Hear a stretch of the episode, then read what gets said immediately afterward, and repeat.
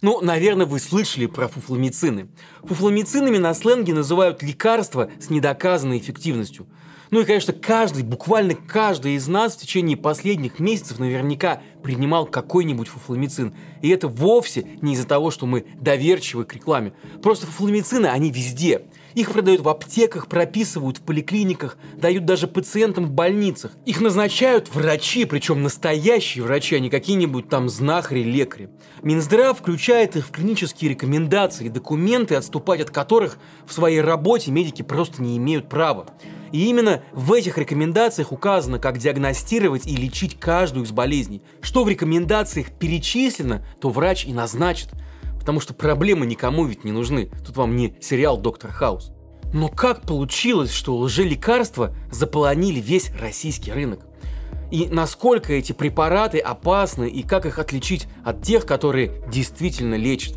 Об этом мы и поговорим сегодня в нашем разборе. Меня зовут Павел Коныгин, и вы смотрите канал «Продолжение следует». Подписывайтесь на нас в Ютубе и Телеграме, чтобы не потеряться. Ну и, конечно, помните, самое главное, вместе мы не одиноки.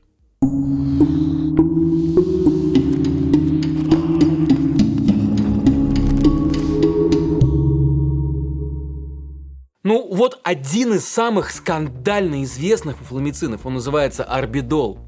Признайтесь, пили ведь, наверное, когда-нибудь, да? В разгар пандемии в 2020 году он попал даже в рекомендации Минздрава по лечению ковида.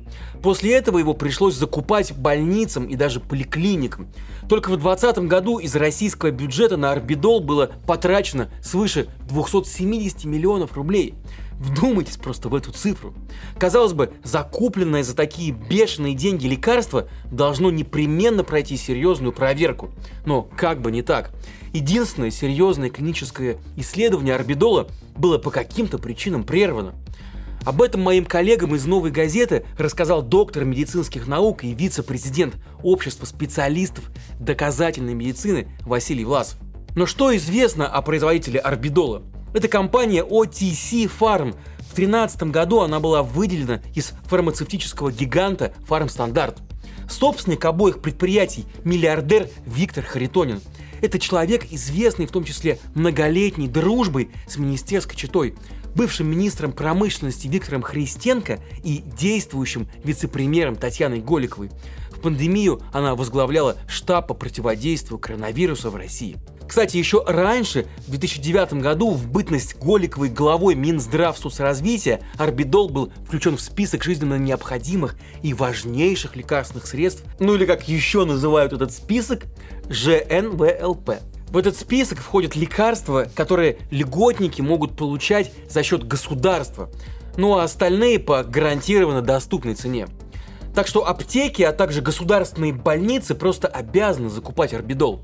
Все эти годы росту благосостояния Харитонина можно только было позавидовать. С 12 года к 23 его состояние увеличилось больше, чем в 5 раз, а сам он занял 28 место в рейтинге российских миллиардеров Forbes. И все это из-за каких-то пустышек. Ну и вот еще один показательный пример того, как в нашу жизнь проникают эти самые фуфломицины. В апреле 2020 года в своем инстаграме, тогда еще, кстати, не запрещенном, Свердловский губернатор Евгений Куйвышев опубликовал неожиданный пост. И вот цитата. «Основываясь на эмпирических наблюдениях и статистических показателях больных в Свердловской области, мы видим различия в характеристиках исходов болезни коронавируса с другими регионами. Единственное различие, и дальше капслоком, применение триазаверина у всех пациентов Свердловской области. Конец цитаты. Не забыл губернатор упомянуть и о том, что у всех принимавших это чудо лекарства пациентов не было никакой побочки. Минздрав региона так впечатлился этим открытием, что порекомендовал триазаверин и в качестве профилактического средства для врачей, находящихся в контакте с больными. Но где же выпускают этот триазаверин? Оказалось, что на Новоуральском заводе «Медсинтез» и владеют им братья Денис и Александр Петровы. Отец владельцев завода – депутат Госдумы от «Единой России» и член комитета по охране здоровья Александр Петров. Несложно догадаться, где же оседают десятки миллионов рублей с госконтрактов на покупку этого препарата, а вернее сказать, продукт. И все же скажете вы, ну а вдруг эти лекарства все же эффективны и лечат? Ну, соседу же вон орбидол всегда помогает. А вы его сразу фуфломицины записываете. Какие ваши доказательства, вообще говоря?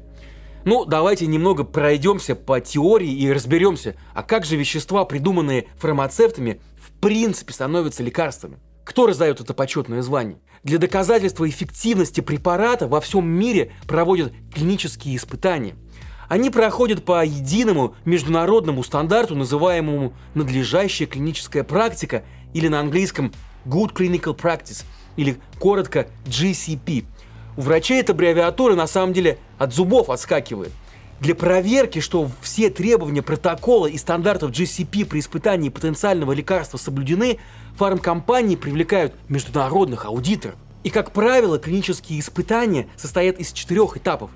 Сперва на небольшой выборке здоровых людей проверяют безопасность препарата.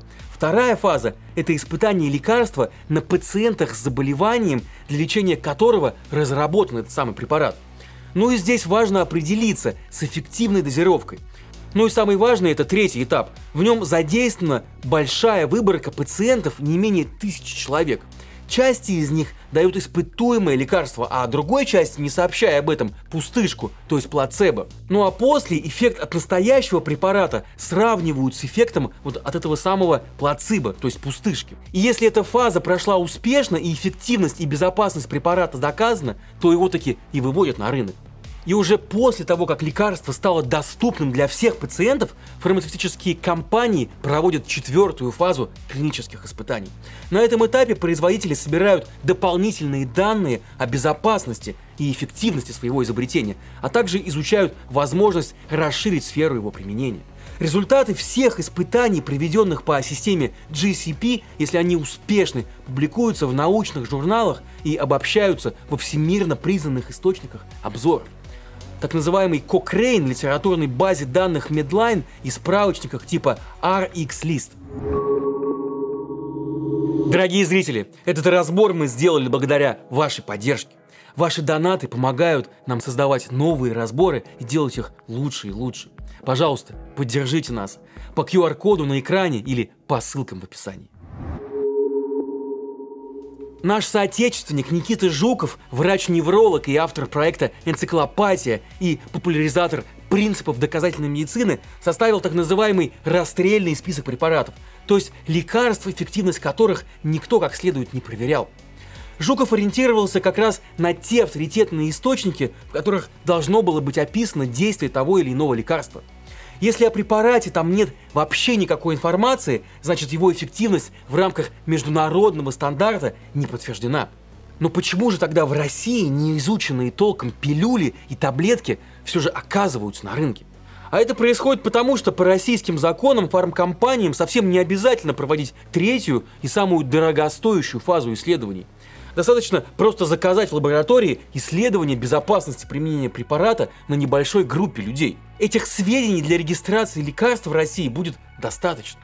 В расстрельный список попали уже более 250 препаратов. Если полистать этот список, то легко можно увидеть, что фуфломицины – это едва ли не половина аптечки среднего россиянина. В него попали многие противовирусные препараты, в том числе орбидол и кагацел – ни один противовирусный препарат для ОРВИ и гриппа не имеет убедительных доказательств эффективности. В мире их не используют, отмечают сторонники доказательной медицины. Зато у нас их назначают налево и направо, вынуждая людей, зачастую совсем небогатых, тратить внушительные суммы, которые затем оседают в карманах близких к власти производителей. В общем, здесь коррупция. Немало вопросов вызывают и разрекламированные иммуномодуляторы, такие как полиоксидоний, анаферон и иммунал. На Западе об этой группе лекарств вообще ничего не слышали, а в России их активно покупают не только пациенты, но и госучреждения. При этом любой современный врач скажет вам, защитить от болезни может лишь вакцинация, а вот лекарства, которые могли бы усилить общий иммунитет человека, просто не существует. Если хочешь повысить иммунитет, то в помощь себе здоровый сон, питание, закаливание и, конечно, физическая активность. Увы, в этом же ряду стоят и другие известные нам с детства препараты. Лекарства от сердца, так называемый волокардин, тот же карболол, валидол и сосудоукрепляющие лекарства дитролекс и троксивазин. А также медикаменты для суставов и костей хондроксид, он же терафлекс. Более того, на полках аптек есть и пустышки, прием которых запросто может стоить человеку жизни. Что здесь имеется в виду? Например, так называемый препарат Рифнот. Здесь процитирую пояснение автора списка к этому продукту. В показаниях указан рак молочной железы, но нигде нет ни исследований, ни упоминаний в рекомендациях. Зато препарат уже в свободной продаже. Конец цитаты. А значит, использование этого продукта, препаратом его язык просто не поворачивается назвать, может стоить жизни пациента, надеющегося на излечение и тратящего драгоценное время на пустышку. А вот рассказ, опубликованный на одном из тематических форумов пользователем с ником Nike Tesla. Его маме предстоял очередной курс химиотерапии, и ей предложили препарат Рифнот – Результаты приема препарата были заявлены довольно убедительные. О нем писала даже Донцова, победившая рак четвертой стадии. Его, как говорят наши доверчивые мамы, хвалили по телевизору. Сомнения у Nike Tesla появились очень скоро – он выяснил, что изобретатель рифнота, доктор медицинских наук Шмелев Владимир Анатольевич, был завязан с этим препаратом уж очень крепко. У него был и патент на него, и он также являлся директором компании, которая медикаменты производит, а заодно и директором клиники, где им лечат. Разумеется, испытаний по международным стандартам этот чудо-препарат не проходил. Да и не прошел бы, но люди хватаются за него, как за последнюю возможность, как за соломинку. Что любопытно, расстрельный список неплохо растиражирован в интернете, и фармкомпаниям о нем, конечно, тоже известно. Не могут они просто не знать. Однако большинство из них даже не пытаются оспорить включение собственных продуктов в него. Показательным исключением стали лишь производители препарата Панавир – как рассказал сам Никита Жуков в интервью проекту «Лайфхакер», это противовирусный спрей из картошки, который якобы помогает от всего на свете, включая герпес и вирус папилломы человека. При этом медикамент не прошел качественное исследование. Фармкомпания попыталась таки оспорить информацию, приведенную в расстрельном списке. Однако адвокат Жукова в суде предложил доказать недостоверность приведенных сведений. Но и справиться с этой задачей производители Панавира так и не смогли. Продажа лекарств – это выгодный бизнес, прибыль от которого исчисляется миллионами, если не миллиардами. И у крупнейших фармкомпаний есть лоббисты. На разных уровнях причем. Помните про Голикову и Куйвышева, с которых мы и начинали? Так вот, они, конечно, не единственные. Несколько раз в год правительство обновляет тот самый список ЖНВЛП – жизненно необходимых и важнейших лекарственных препаратов. Так что, если препарат попал в этот перечень, то все, доход производителю просто обеспечен.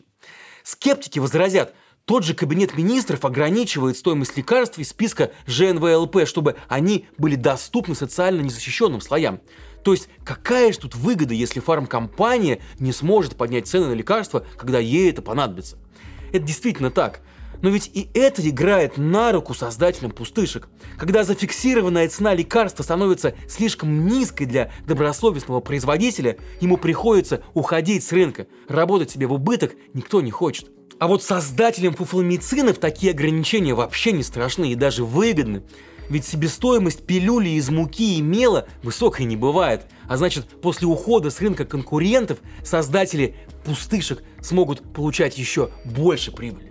Если же дело дошло до того, что фуфломицин Минздрав таки внес клинические рекомендации, то назначать его врач уже будет просто обязан. И как мы все с вами видим, такие прецеденты, конечно, есть. Ну что же теперь делать, если верить нельзя уже даже и врачам?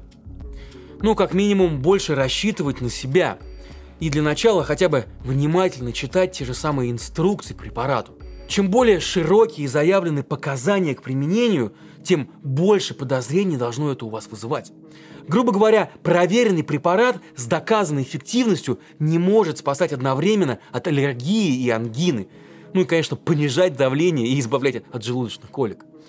И еще один красный флаг, то есть сигнал тревоги. Это отсутствие в описании действующего вещества и механизма его работы. И вот производители таких препаратов предпочитают отделываться пространными выражениями. Нормализуют, тонизируют, профилактируют. Задуматься стоит и если вы держите в руках препарат, в инструкции к которому не перечислены побочные эффекты. Увы, у фиктивного препарата список побочек всегда довольно большой. И как раз это и есть свидетельство того, что лекарство тщательно изучили и со всех сторон проверили. Ну и потом, стоит, наверное, учить себя критичности. Этот навык, кстати, не только с лекарствами вам поможет разобраться. Стоит вообще больше читать. Благо книжек по доказательной медицине сейчас множество, и написаны они совсем не заумно и на русском языке. Стоит вообще задавать вопросы. Для начала врачам, но вообще не только им. Стоит вообще приучать себя к той мысли, что наша жизнь, наше здоровье и наша действительность, ну и наше будущее, конечно, только в наших руках. Не болейте и помните, продолжение след.